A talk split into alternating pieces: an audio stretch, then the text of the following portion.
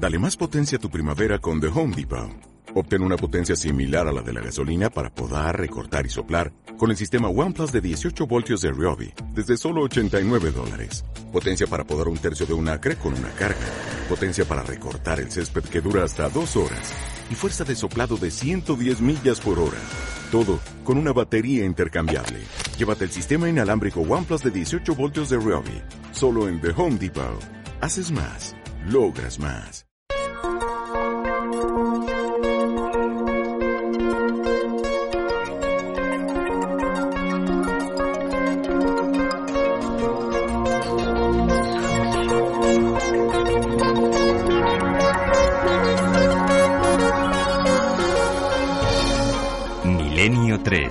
Con Iker Jiménez, en la cadena Ser.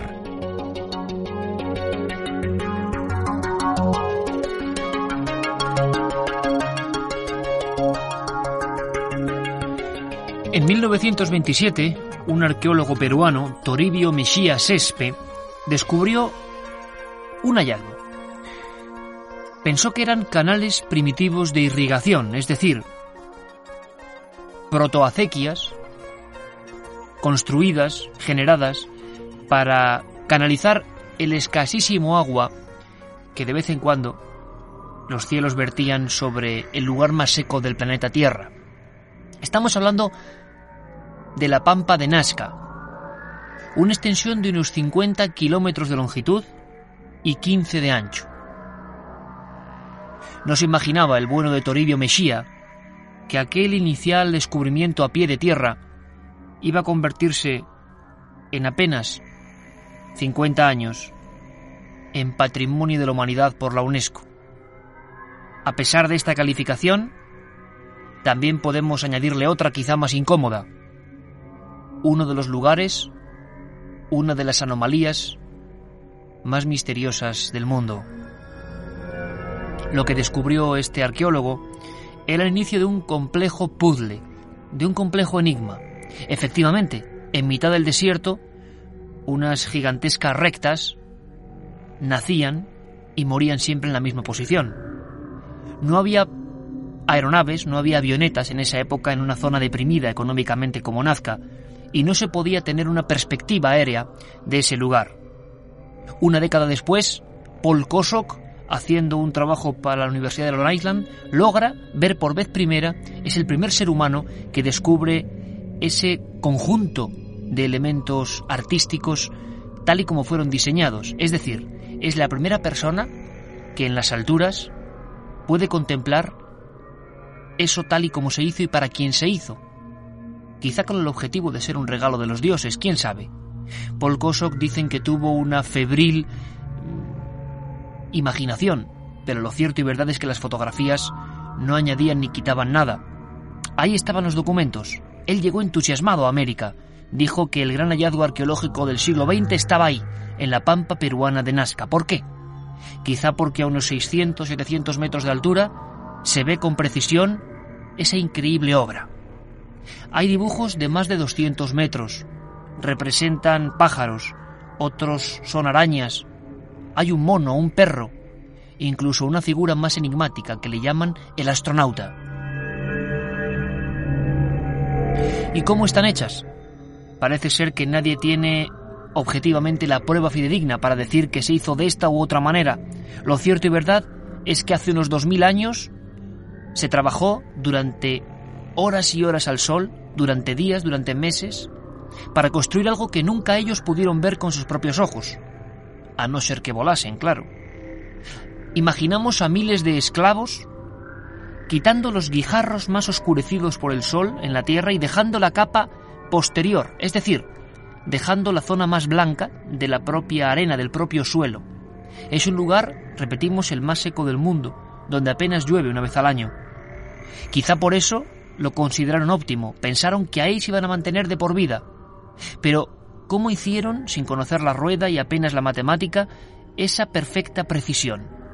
Cómo hicieron rectas que a veces llegan a tener 20 kilómetros. ¿Por qué de esa anchura? ¿Para quién? ¿Acaso eran una especie de recreación para unos dioses que algún día bajaron ese entorno del Perú?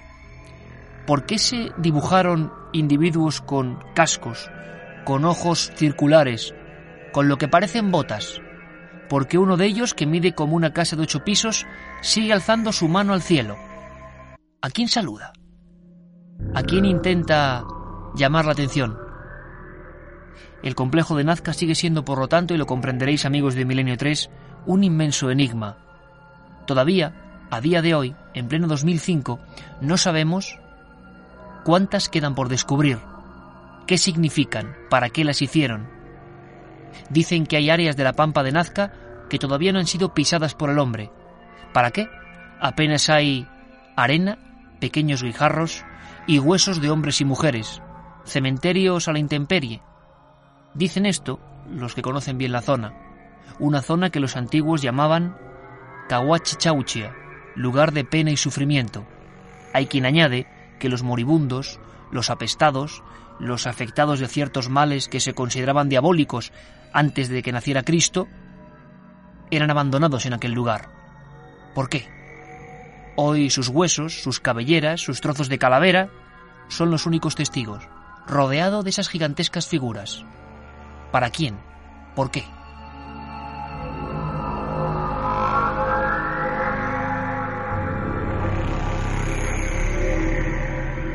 Un programa que se sumerge en el otro lado de la realidad. Milenio 3, con Iker Jiménez y todo su equipo en la SER. Fronteras de lo Imposible, el libro que acompaña esta entrega de la Biblioteca del Misterio de Milenio 3, es una cosa evidentemente muy especial, muy personal. Es un libro que escribí en el año 2001 y que en el fondo era el cuaderno de campo, el vivo cuaderno de campo de anotaciones, de sensaciones, de impresiones personales, eso sí, de un viaje largo por 20 países, con 20 misterios muy distintos, desde la sábana santa al misterio de los evangelios apócrifos encontrados en las arenas de Egipto, desde algunos sucesos extraños ocurridos y censurados en Portugal, muy cerquita, hasta algunos enigmas tan grandiosos como estas pistas de Nazca, las piedras de Ica o los hallazgos ocurridos arqueológicamente en Jordania. Bueno, la verdad es que de todos siempre te preguntan por uno, y quizá por eso hacemos este programa o lo empezamos así. De todas las impresiones que yo he tenido como periodista, de todas las que me han llegado de verdad al fondo del corazón, hay una que destaco siempre. Es una visión que espero que vosotros tengáis con la magia de la radio.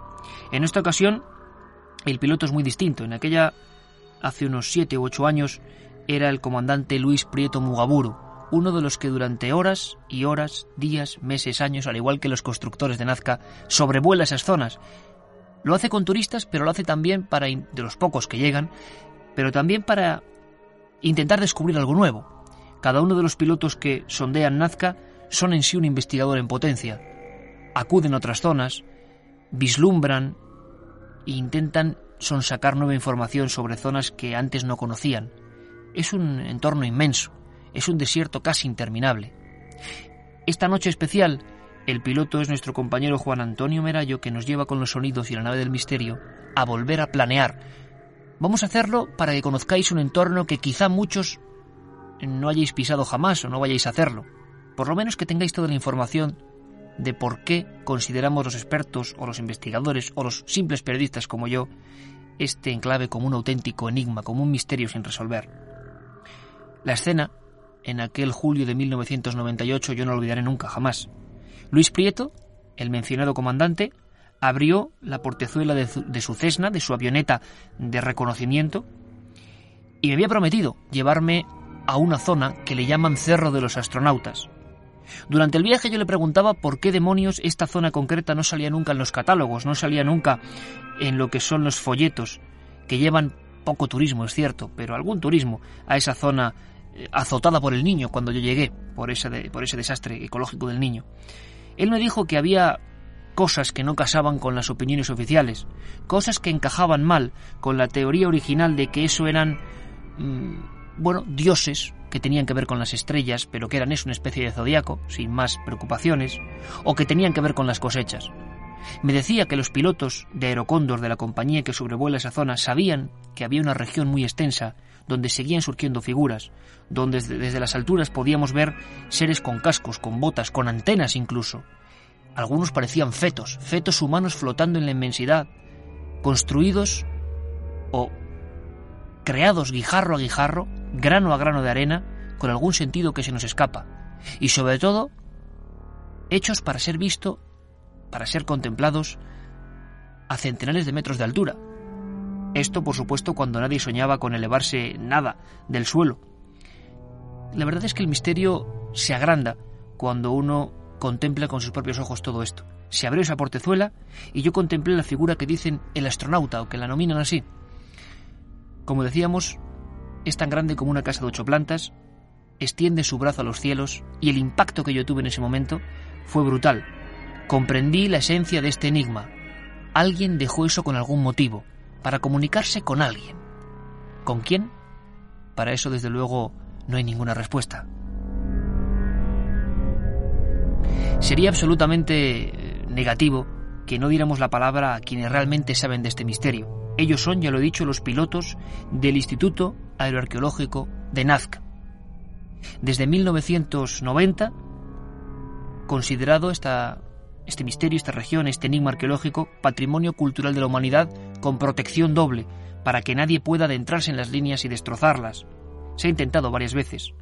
Si cogemos la carretera solitaria casi siempre en esa zona de la Panamericana Sur, entre el kilómetro 419 y 465, nos iremos topando con inmensas franjas de tierra que cambian de color. No sabemos lo que son, no puede entenderse.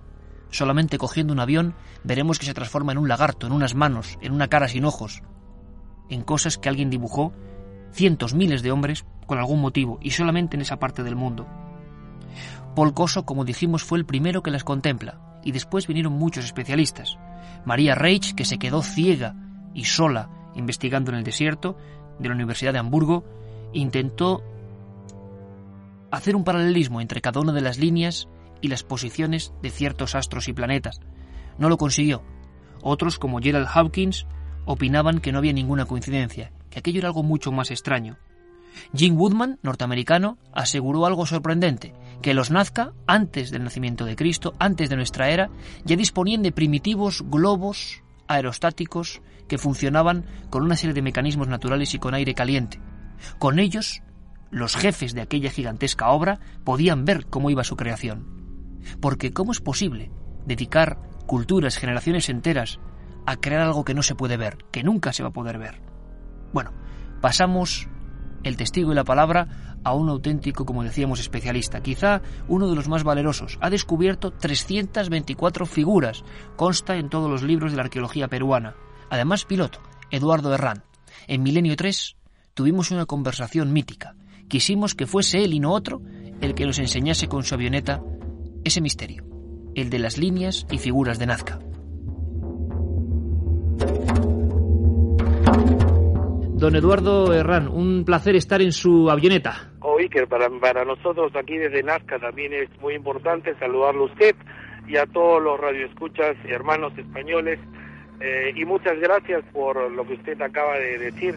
Pues nos ponemos en marcha, Eduardo. Sobrevolamos esa zona maravillosa, árida, eso sí, eh, uno de los desiertos, se dice, más secos del, del planeta. Y Eduardo, estamos en tus manos, realmente nos confiamos en tu vuelo, estamos también con nuestro técnico aquí a bordo, don Jorge Martínez, que está estasiado viendo las pistas. Vamos a hacer que, toda España, a través de la cadena SER, eh, los cientos de miles de personas que nos siguen, se emocionen con las pistas de Nazca. Eh, Eduardo, ¿qué podríamos ver ahora mismo cuando estamos saliendo de esa pista de Aerocóndor? Eh, ¿Cuáles serían las primeras figuras? ¿Qué paraje veríamos ante nuestros ojos? Bueno, lo primero que debiera decirles es que el clima, el clima que tenemos en esta zona de la costa sur del Perú, que está a 450 kilómetros al sur de Lima, es de un sol esplendoroso. Y en este momento tenemos una temperatura aproximadamente entre los 26 y 27 grados, un cielo completamente azul, y después de cruzar el valle nos encontramos con una extensión sumamente gigante. Estamos hablando de más de 550 kilómetros cuadrados, donde al comenzar a ingresar podemos ver de una manera increíble rayas y figuras geométricas, algunas que tienen más de 20 kilómetros de largo. 20, 20 kilómetros, Eduardo. 20 kilómetros de largo. Trapecios, hay uno que tiene más de tres y medio kilómetros de largo y uno, de un gran amigo, Eric von Daniken, al cual quiero y respeto mucho, pero no comparto mucho sus teorías, habla que estos trapecios podrían haber sido utilizados por naves extraterrestres en contactos eh, con humanidades anteriores. Eduardo, estamos, estamos viendo esas, esas pistas inmensas que parece que están dibujadas, que van hacia la nada. ¿Por qué se hizo esto? Es decir, eh, la gente desde España, pues evidentemente se pregunta, ¿por qué los Nazca hicieron esto hace tantos siglos? Han sido trazadas a lo largo de toda la historia de todas las civilizaciones anteriores que habitaron esta zona. Nos estamos refiriendo específicamente a geoglifos, los últimos hallazgos corresponden a la cultura chavín, ¿no? La cultura chavín comienza desde el año 1100 antes de Cristo al 800 antes de Cristo. Posteriormente a los chavín vienen los paracas, ¿no? Los paracas son del 800 antes de Cristo al 100 antes de Cristo y los nazcas heredan el arte de dibujar en todas estas pampas y cerros de las civilizaciones anteriores del 100 antes de Cristo al 700 después. Posteriormente los huaris y los incas también continúan trazando dibujos, pero eso ya son las figuras geométricas. Todo esto ha sido analizado e investigado científicamente, ¿no? Y nos encontramos con que esta gran pampa, el verdadero nombre primero proviene de un dialecto aymara, que es el cauqui, y significa lugar de engendramiento, lugar de procreación, nido, donde nacen las cosas y todo lo que está dibujado aquí tiene relación con él. En este caso estamos vislumbrando nosotros un libro abierto para ser visto por los dioses antiguos, el sol, la luna, las pleiades. Las Esa, esas figuras que, que vemos ya en la lejanía, que representan animales, una araña increíblemente perfecta, un mono, un perro, algunos de ellos tienen cuatro dedos en vez de cinco. Eh, Así es. Eh, animales de una, como decimos, de una perfección que, que asombra cómo los Nazca, guijarro a guijarro, trocito de piedra trocito de piedra, generaron esta inmensa mapa, este inmenso cuadro artístico, como usted dice, para ser visto desde el cielo. Eduardo, eh, descríbenos un poco qué estamos viendo, las figuras de los animales. ¿Cuáles son las que más te llaman la atención, las que más te gustan, las más extrañas? A, mí la, la, que más me llamó la atención siempre fue el cóndor, porque es una ave sumamente grande, tiene 182 metros, ¿no? Y cosa curiosa, las investigaciones de sus orientaciones magnéticas apuntan hacia Cusco, ¿no? Es sumamente interesante. Después existen una variedad increíble de animales. No solamente estamos hablando de aves, mamíferos, como el caso del mono, el perro, también hemos descubierto batracios, hay sapos, hay ofidios, hay culebras en alto relieve, hay saurios, podemos ver lagartos o lagartijas, y una variedad eh, increíble, así, increíble eh, de la representación de casi todas las especies vivientes que habitaban esta zona de la costa sur del Perú hace miles de años. Eso es fantástico, ¿no? Eduardo, por supuesto que es fantástico. ¿A qué altura tenemos que tener la avioneta para observar en su esplendor estas figuras de Nazca? Mira, para observar los dibujos eh, antropomorfos o morfos, o sea, los que tienen formas reconocibles, digamos, son dibujos que miden desde 11 a 20 metros hasta 340, 400 metros. Para poder observar estos dibujos debemos tener el avión a una altura aproximadamente de 200 metros, 250 metros. Pero eh, las formas geométricas, que son las que llaman muchísimo la atención también, no deben ser vistas a una altura mayor, por, porque las extensiones son de varios kilómetros de largo. Entonces, si uno está muy bajo, eh, pierde la perspectiva, pero conforme asciende en el avión, comienza a darse cuenta que es otra visión, ¿no? Hay dos formas de ver la pampa. Una es los dibujos eh, reconocibles de personas, animales, y otras son las formas geométricas. Uno tiene que estar pegado al suelo y el otro tiene que estar muy alto en el espacio. Eduardo, ahora, ahora mismo estamos observando eh, otras que estoy seguro que eh, bueno, pues excitan la imaginación de muchos, eh, realmente se interpretan teorías de lo más variado, como, como tú has dicho, del buen amigo Eric von Daniken, eh, pero bueno, teorías para todos los gustos, pero lo que es cierto es que ahí en una loma estamos viendo una figura que parece realmente un cosmonauta dibujado antiguamente. ¿Qué, qué demonios es esto, Eduardo? Así es. Bueno, nosotros lo llamamos el astronauta. Ese dibujo no está ubicado sobre la pampa, sino más bien en una ladera de montaña eh, lo que por características hace que sea un dibujo que corresponde a la cultura paraca, o sea, anterior a la cultura nazca. ¿no? Y este dibujo representa, sí, la forma de la cabeza, parece el casco de un astronauta, pero también es la cabeza de una lechuza, Existe otro dibujo que también es sumamente interesante, descubierto por el que habla en el año 84, y este dibujo que descubrimos es exactamente la representación del extraterrestre de la película de Spielberg. Pero analizando el dibujo y las relaciones iconográficas que hemos encontrado con textiles y con cerámicos, nos apunta a que es la representación de un feto humano, ¿no? De más o menos ocho semanas, hasta con el cordón umbilical, las manos, la cabeza muy grande. Entonces, es una cosa que realmente, eh, bueno, como tú lo dijiste al principio, yo comencé esta experiencia como piloto comercial ya hace 23 años, pero eh, se transformó en una pasión, en una cosa realmente para mí muy, muy especial ¿no? Eh, quiero compartirlas eh, como en este momento contigo y con todos nuestros amigos españoles. Eduardo, y además eh, este programa lo hacemos gente apasionada para gente apasionada que nos escucha en toda España y en todo el mundo a través de Internet. bajamos, descendemos un poco ya con nuestra avioneta, vamos poco a poco de nuevo hacia el suelo. Una experiencia gratificante, inolvidable. Yo puedo decir personalmente a toda la audiencia que una de las grandes impresiones de mi vida como periodista fue las imágenes, las primeras imágenes de Nazca desde estas avionetas Cessna fue impresionante, para mí fue un vuelco al corazón, un gran enigma arqueológico que sigue ahí.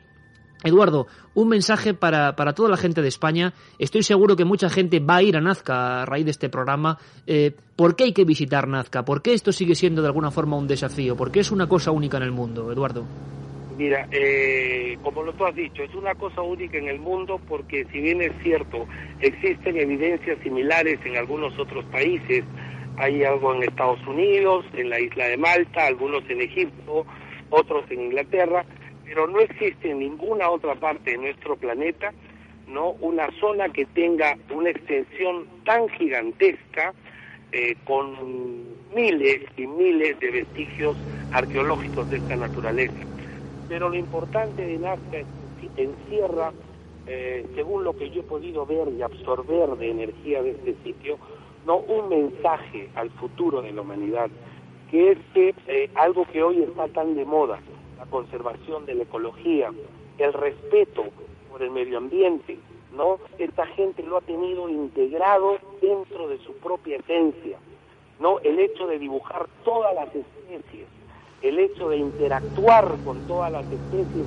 para tratar de que se vayan al cosmos a que lo vean sus dioses, pero probablemente han habido otras inteligencias hace miles o millones de años, nos conllevan a ver una eh, armonía cósmica entre los humanos y nuestra verdadera creación.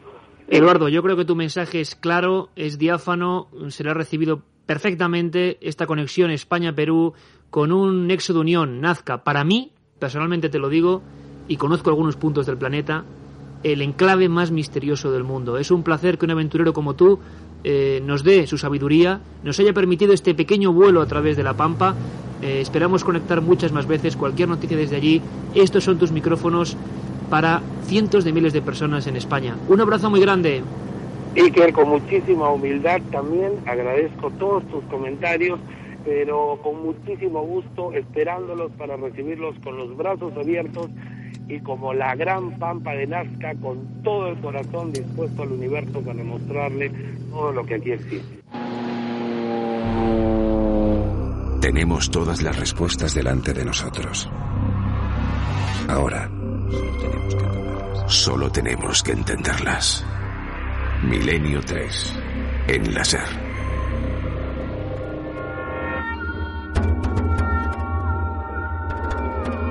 Como decía el gran Eduardo Herrán en esta entrevista que nunca podremos olvidar los componentes de Milenio 3, Erich von Daniken causó un gran revuelo con sus teorías, evidentemente. El suizo, autor de bestsellers increíbles como Recuerdos del Futuro, un libro que vendió millones de ejemplares y que cambió el concepto de la moderna arqueología, decía, aseguraba, afirmaba, quizá arriesgadamente, que las pistas de Nazca eran eso, pistas de aterrizaje, lugares donde aeronaves de otro mundo tomaron tierra Quizá lo hicieron en varias ocasiones y los nazcas sabían de la próxima venida de esos enviados del cielo.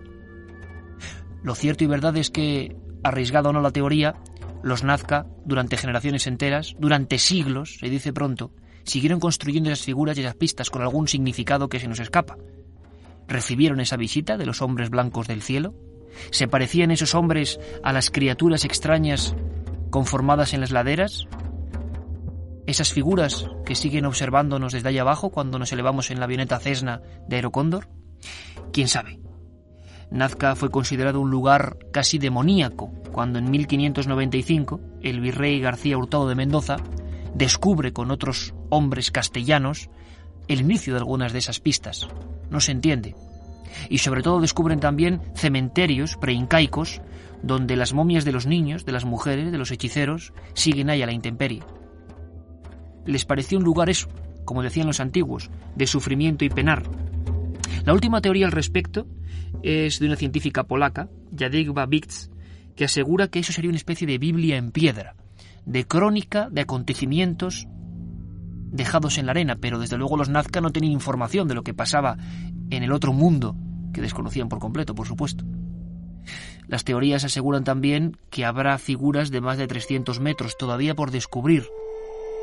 Algunas son más pequeñas, otras tienen hasta un pequeño relieve. Tampoco sabemos si hubo diferentes estilos o épocas. Esto es lo que se sabe sobre el papel, pero yo en Fronteras de lo Imposible, como os decía antes, amigos de Milenio, lo que hacía era una introspección personal en estos misterios. Me cogí mi cuaderno y me metí dentro de las líneas. Sí es cierto que, eh, bueno, desoí algunas leyes y estuvo a punto de costarme caro. Las fotografías que vais a encontrar son las líneas a pie de campo, tal y como las ve una persona. El misterio crece al comprobar la complejidad de todo esto. Y también fui a diversos museos de Nazca, de Chauchilla, de Palpa, de Lima, para encontrarme con los tejidos y las cerámicas de esa cultura que vivió con las líneas. Era alucinante porque encontré un protagonista inesperado. En casi todas las creaciones eh, decorativas de los Nazca aparecían hombres volando. La pregunta es qué hacían ahí. ¿Volaban realmente en sueños? ¿Ingiriendo drogas? ¿Tenían visiones? ¿Por qué les obsesionaba un hombre que era capaz de planear por encima de otros? ¿Por qué este motivo aparece siempre en la cultura precisa que genera el misterio de Nazca? Bueno, otra cosa que nos quedamos sin poder responder. También me encontré historias dignas del terror, lugares que a pesar del tiempo transcurrido seguían siendo motivo de amenaza por parte de las madres a sus hijos si se portaban mal. Chauchilla era uno de esos sitios. Está en mitad, en el corazón de estas líneas. Hay quien dice que algunas, con forma de flecha gigantescas, indican este punto. Otros aseguran, me dijeron así los historiadores, que los que están ahí muertos, a la intemperie, son los constructores de Nazca. Lo cierto y verdad es que el clima severísimo de ese desierto del sur de Perú ha dejado limpios los huesos, blancos los dientes, las cabelleras intactas, y las fotografías ahí están, podéis comprobarlo. Niños, fetos momificados, brujas todavía con su caldero cerca y muchas momias que todavía guardan jirones de tela. Es el único lugar del Perú donde los guaqueros o ladrones de tumbas no se aproximan. Hay cierto temor. Bueno, y ciertas historias que se cuentan. Hay más de un policía y más de algún guaquero que apareció allí muerto en extrañas circunstancias, con el corazón en estado de colapso, como muerto de miedo. No pudo contar qué es lo último que vio allí, entre esas momias perdidas en mitad de la nada. Lo que pude comprobar es que el respeto al sitio sigue existiendo, sigue estando, sigue permaneciendo en esta época de Internet y de satélites. Ahora mismo, cuando estamos hablando, seguirán allí los niños, las momias, las diversas criaturas que están en la misma posición, sentadas igual, en una especie de cementerio vivo, hace más de dos mil años.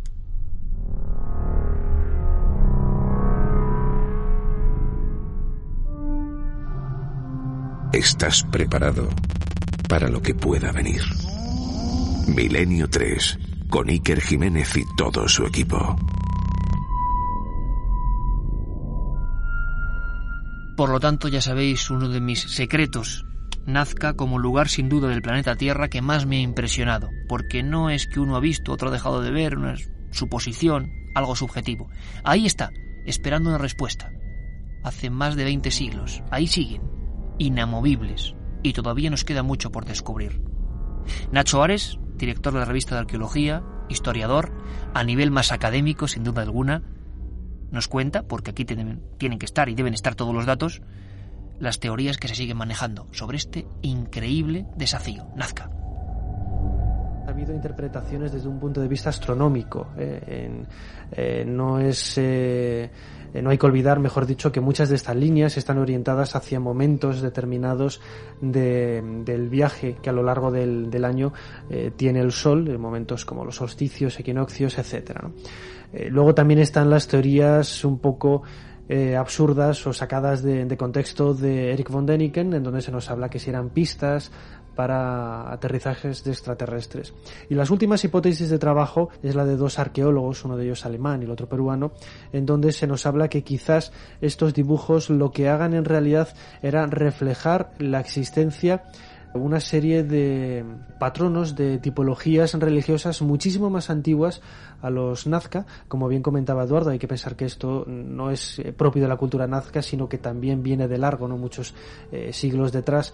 Y quizás una de las explicaciones es que estos dibujos están relacionados con divinidades eh, con un vínculo muy directo con, con el mundo del agua, porque no hay que olvidar que justamente donde hoy se levanta el desierto de Nazca era por donde estaban las antiguas fuentes de tres de los ríos más importantes que había en la zona sur de, Perú y que posiblemente los Nazca eh, u, otras culturas que también pasaron por, por este emplazamiento arqueológico lo que hicieran fue eh, recuperar un poco esa tradición y dibujar sobre el, desierto esas divinidades extrañas hoy para nosotros eh, tan misteriosas, intentando un poco hacer alabamientos, loas, llamamientos a esas antiguas divinidades para volver a recuperar el agua.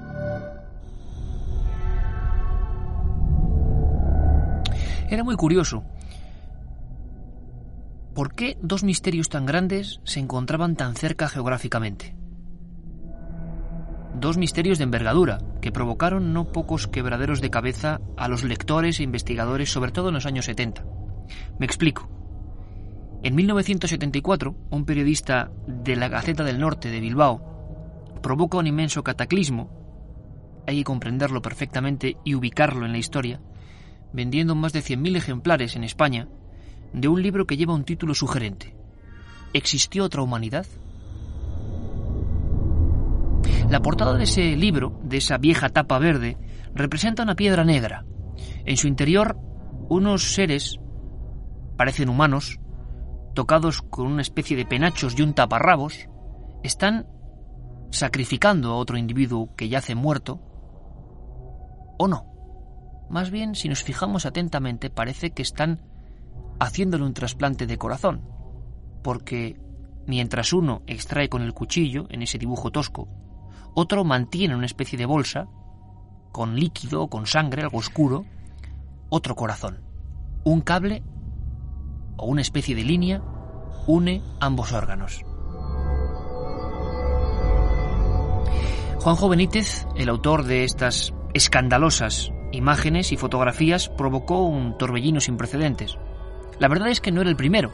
Había otros investigadores como Robert Charroux o el propio Eric von Daniken que ya habían oído hablar de la misteriosa biblioteca lítica, es decir, de piedra, guardada, custodiada en una inmensa mansión en pleno centro de la plaza de armas de Ica, Perú, a poco más de 100 kilómetros de Nazca, ya es casualidad. Por supuesto, en mis viajes de investigación de este libro de fronteras no pude evitar acudir a esa casa, a ese hallazgo misterioso. Me contaron muchas cosas, había leído otras tantas, la historia era sugerente. Un médico, fundador del Hospital de Ica, fundador del Sistema de Seguridad Social de Perú y de toda esa zona del sur, eminencia con increíbles premios, prestigioso científico, cambia de raíz su vida a raíz de una misteriosa consulta. En 1966, un paciente, Félix Llosa Romero, que no puede pagar un servicio, en operación que le ha hecho con su hija, le da un misterioso regalo. Es un pisapapeles. El científico, hombre culto, conocedor además de otras ramas que tienen que ver con la veterinaria, con la zoología, examina el guijarro, el canto rodado, y se da cuenta de que tiene un misterioso dibujo. Es un pájaro. con el caso del pájaro, del misterioso geóglifo, petróglifo grabado en la piedra, se inicia el misterio de Ica. A los pocos días, ese doctor, don Javier Cabrera de Arquea, descendiente de los propios fundadores de la ciudad, se da cuenta, examina minuciosamente ese material y percibe que ese pájaro le suena de algo, que es muy gracioso, es, bueno, la verdad es que con el aspecto un tanto famélico, raro, insólito, y empieza a buscar en diferentes libros qué tipo de ave puede ser. Antes de eso vuelve a conectar con ese campesino que le ha agradecido sus formas de actuar, su medicina para salvar a su hija. Félix Llosa no sabe nada, simplemente dice que hay un yacimiento, un túnel, una especie de gruta, donde otros campesinos de la zona de Ocucaje muy cerca han sacado miles como esa. Por supuesto, como en cualquiera de nosotros, la inquietud crece, sobre todo después de comprobar perfectamente con detalles milimétricos que ese pájaro se parece mucho a un perodáctilo, extinguido hace más de 45 millones de años. Ahí empieza la larga historia de Ica. Desgraciadamente, desde, desde ese año 66 hasta el año 73-74 hay un inmenso tiempo en brumas, en tinieblas. Nadie sabe explicarse bien, pero la verdad es que el doctor Cabrera se hace con la mayor parte de la biblioteca lítica de los supuestos hallazgos de esa gruta de Ocucaje en un sequísimo desierto a unos 30 kilómetros de donde él mismo tiene la consulta. Varios campesinos como Basilio Uchuya le proporcionan piedras, piedras ennegrecidas, que incluso han pulido o han tocado con betún no cabe la menor duda de que muchas de ellas son falsas. Eso está claro. Da la impresión de que algunos guaqueros eh, de esa zona del desierto han creído ver a un mecenas en ese doctor, Cabrera, y yo creo que le han engañado. Pero otras, las más primitivas, las más grandes, sí que muestran curiosidades, por lo menos dignas de tener en cuenta. Hay piedras de más de 500 y 600 kilos donde aparecen esos mismos personajes que antes describíamos en la portada del libro de Benítez, mirando a las estrellas. Parece que utilizan un primitivo catalejo. En otras hay transfusiones de sangre.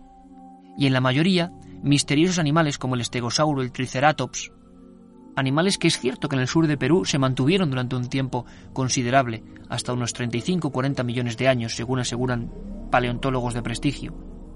Pero por supuesto, ningún hombre llegó a convivir con esas criaturas. Sin embargo, en las llamadas piedras de Ica, y hablo de más de 11.000, calificadas perfectamente y puestas en orden, estos seres primitivos prehistóricos comparten el entorno de esa especie de cómic con el ser humano. En algunas escenas aparecen esos pájaros extraños, perodáctilos, arcoestérips, peleando con seres humanos. Así que como comprenderéis, el misterio estaba, bueno, pues ahí, sobre el papel, fueron muchos investigadores, los vieron con sus propios ojos, hubo todo tipo de diatribas. Hay un detalle que no se me escapó. Fraude o verdad, ningún arqueólogo oficial peruano, a pesar del escándalo increíble en prensa, en radio, en televisión, en los libros, se dignó a pisar la casa del doctor Cabrera. Y era muy sencillo, ir allí, ver las piedras y analizarlas, y simplemente con el rascado ver qué tipo de antigüedad tiene. El único análisis real es el de la Universidad de Bonn en 1968, donde se, asegura que las piedras son antiquísimas, pueden tener varios millones de años. Pero claro, que la piedra tenga millones de años no significa que el dibujo sea igualmente antiquísimo. Ahí está el misterio. No os puedo contar más, lo vais a descubrir en el libro. Lo que sí podemos hacer es poner documentos asombrosos. Es la última entrevista probablemente al doctor Cabrera de Arquea, nos abrió su casa, su mansión, llena de manchas de humedad ya. Era como esas viejas casas decadentes de algunos hidalgos españoles, pero igual, pero en Perú. El hombre yo creo que tenía la conciencia después de 30 años de lucha con este tema de que había sido tildado de loco, de que todos los amigos científicos que tenía lo habían abandonado, de que ya se había convertido en una especie de ermitaño envuelto de piedras. A mí me parecía algo asombroso. Un hombre había perdido todo su prestigio, toda su carrera, por un pisapapeles con un pájaro, por un misterio. Nunca revelaría, decía, dónde estaba el auténtico yacimiento. ¿Y por qué? Porque en Perú una de las grandes mafias y de los grandes generadores de dinero es la huaca, eh, el huaquero, el ladrón de tumbas y de arqueología. Bueno, poco después de estos documentos, murió. Era un hombre extrovertido, un hombre que hablaba con un gran convencimiento, un hombre que veía en aquellas piedras una especie de viñetas, contando qué, contando el legado de una humanidad, el legado de una cultura, de una gente, de unos seres humanos como nosotros de los que no sabemos nada y que desaparecieron después de un cataclismo. Quizá de un meteoro, de una esfera de luz o de un redondel gigantesco que aparece en una de las últimas piedras, de las más grandes. Es una especie de gigantesca roca cósmica que va hacia tierra, y muy pequeños debajo unos seres humanos con penachos la miran aterrorizados, quizá la última viñeta de esa cultura. Escuchamos un documento para nosotros muy emotivo. Estamos entrando en esa famosa casa de Ica, en la plaza de armas, en la mansión de los Darquea, Cabrera de Arquea, y este doctor, por vez primera, nos está mostrando miles y miles de piedras. Poneos en mi lugar. Entramos en un sitio umbrío, solo una bombilla pelada ilumina el entorno, y miles de piedras apiñadas en diferentes baldas, en larguísimos pasillos, con esas criaturas. Algunas de ellas con explicaciones médicas, que por supuesto Darkea puede narrarnos de una manera exacta. Le escuchamos. Le están extrayendo la sangre a este frasco que separa glóbulos de lo que sería el plasma. El plasma identificado como esa especie de rejilla. Así es. Esto es lo que va a ser transfundido hacia una persona que tiene enfermo el corazón. Van a hacer un trasplante. Y estas rayitas que estamos viendo es la sustancia que va a anular o va a impedir el rechazo inmunológico que sufre un órgano extraño en un cuerpo, un en un cuerpo extraño. Entonces, si previamente a la operación se hace una transfusión de sangre de mujer embarazada, la piedra dice, se anulará el fenómeno del rechazo inmunológico. Y aquí vemos el donante de corazón. Aquí está el corazón y probablemente esta es una persona que ha donado sus órganos en vida, es un hombre joven y están aprovechando el corazón. Esta es la persona que está allá, que ha recibido ya la sustancia que anula el rechazo, van a cortar la pared costal y van a sacar el órgano enfermo para poner en su lugar al órgano donado y sano. Vengo por acá. Aquí lo preparan al corazón para que esté en condiciones de recibir ya por segunda vez la sangre de mujer embarazada.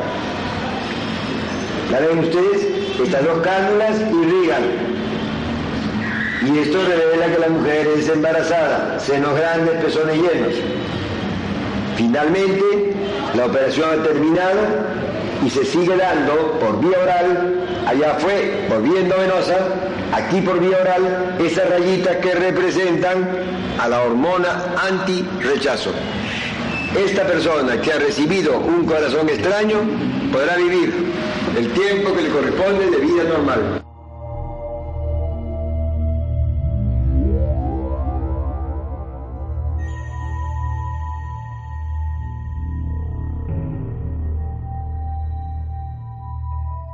La otra realidad. Fenómenos extraños. Milenio 3. En la SER. Era alucinante escuchar semejante diagnóstico delante de unas pizarras gigantescas de piedra redonda con esas figuras extrañas, a veces grotescas, de otra humanidad. ¿Quién sabe? Y si fue así, ¿cómo nos dejaron un legado tan grotesco como unas piedras redondas? Quizá lo único que sabríamos interpretar. Todos son preguntas. El doctor Cabrera seguía incidiendo en detalles muy concretos que demostraban un alto conocimiento médico yo por supuesto sospeché, porque él era médico. Pero, ¿qué hace un hombre de su prestigio, nivel social, nivel científico, echando a tierra toda su carrera por una trama que no hay en ningún momento interés económico y sobre todo cómo hace esas piedras o a quién se las encarga durante 30 años. Desde luego era una trama digna de novela. Y más aún cuando al regresar a España descubro varias publicaciones de hormonas antirrechazo. En uno de los hospitales de Londres se hace una de estas primeras probaturas con sangre de una mujer embarazada para evitar el trasplante de órgano de otra persona. Y parece que fue un éxito. Se publicó por vez primera en 1980, según rezaban esas fuentes. La fotografía de la piedra de la mujer embarazada con una cánula o tubo donde se almacenaba su sangre para administrarla, grotescamente, claro, eso sí, en la pintura, a otro hombre con las entrañas abiertas al cual estaban sacando un órgano, era ya pública en 1974. Allí había una anomalía curiosa, pero había muchas más, incluidas operaciones de cerebro. Ven para acá. Ven para acá. Aquí están operando un tumor canceroso de cerebro, no del propio tejido cerebral, sino del tejido conjuntivo. Aquí está mirando arriba y abajo en la operación. ¿Por qué miran arriba? Porque el conocimiento vino de fuera. Mira, estaba esperando este para enseñarte. Así se termina una operación de riñones, trasplante de riñones, no por delante, porque el riñón no está delante, está en la espalda de uno, en la celda renal. ¿Te das cuenta de esto? Increíble. ¿Ah? Increíble. Ven para acá, ven. Mira el riñón. A ver, ya el riñón que han cambiado. ¿No es una maravilla? Porque esto es muy... esto es- Le voy a dar un poquito de luz. Sácalo. No, no, aquí, aquí está, aquí está, aquí está. Míralo.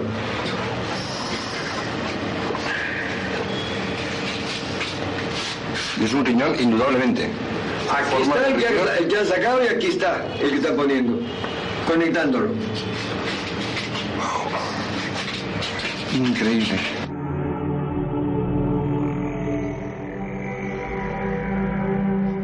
Increíble, repetía el compañero Manuel Delgado, grabándolo todo alucinado ante lo que estábamos comprobando. A fin de cuentas, éramos tan solo dos investigadores, dos periodistas más, viendo lo que otros muchos habían visto, la biblioteca lítica, la biblioteca de piedras de Ica. Sin duda, muchas de ellas, repito, son un fraude generado por los campesinos, trazando grotescamente, quizá cogiendo de algún modelo, de algún cuaderno infantil o de algún libro de prehistoria, y engañando al bueno del doctor Cabrera. Pero tampoco se entendía muy bien. ¿Él se dejaba engañar?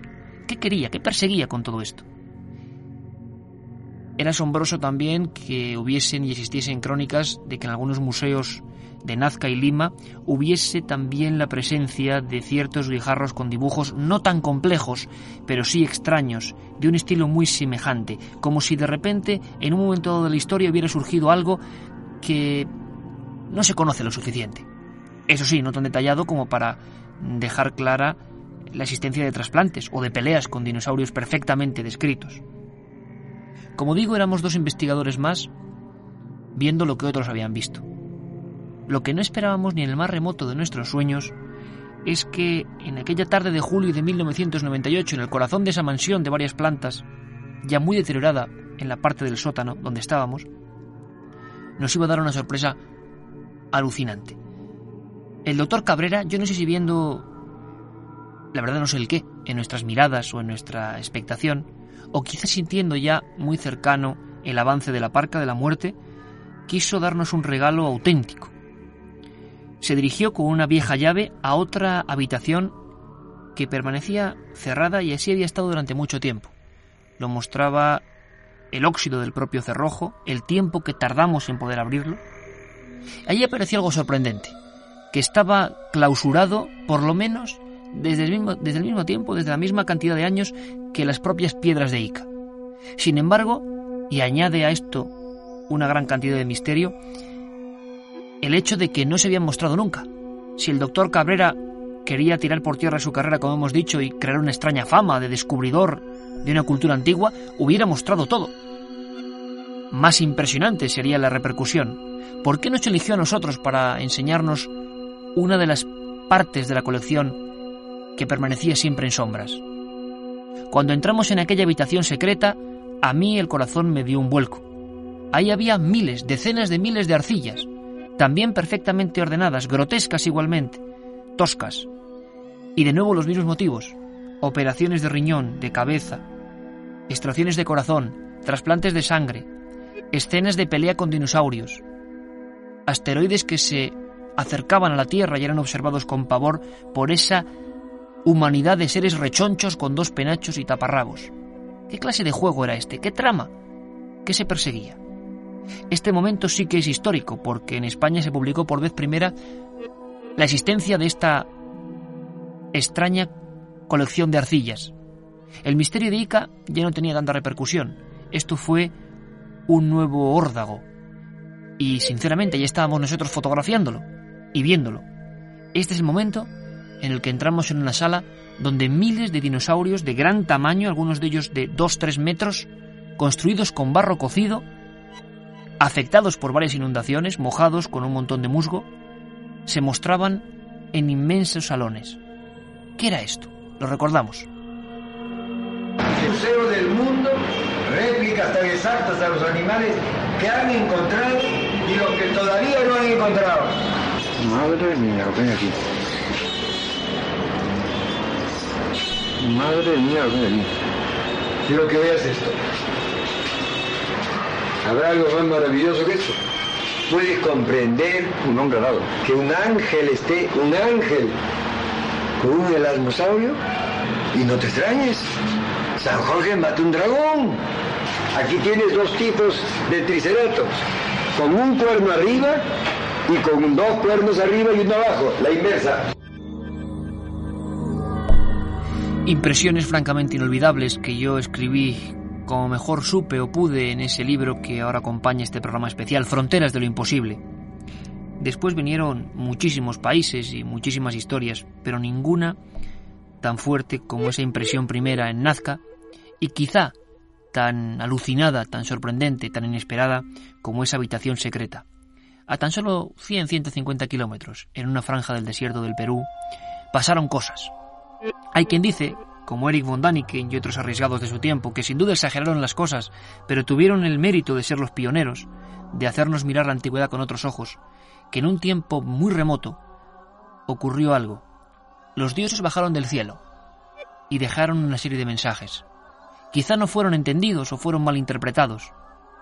Lo cierto es que desde entonces, durante siglos, en ese remoto desierto del Perú, esperaron su regreso. Hay quien dice que otra humanidad lo hizo de una manera especial, dejando su legado en piedras y ocultándolo en las entrañas del desierto.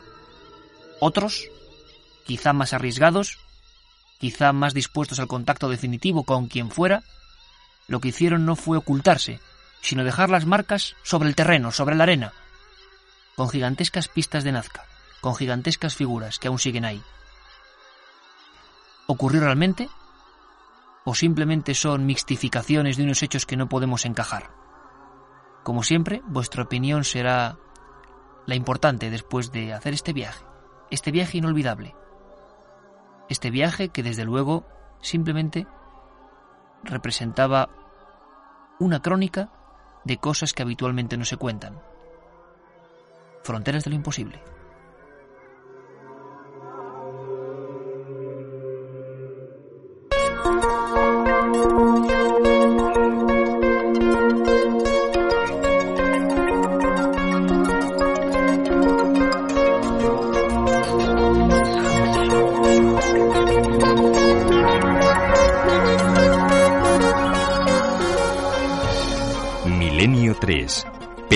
Milenio 3. Periodismo de lo desconocido. En la SER.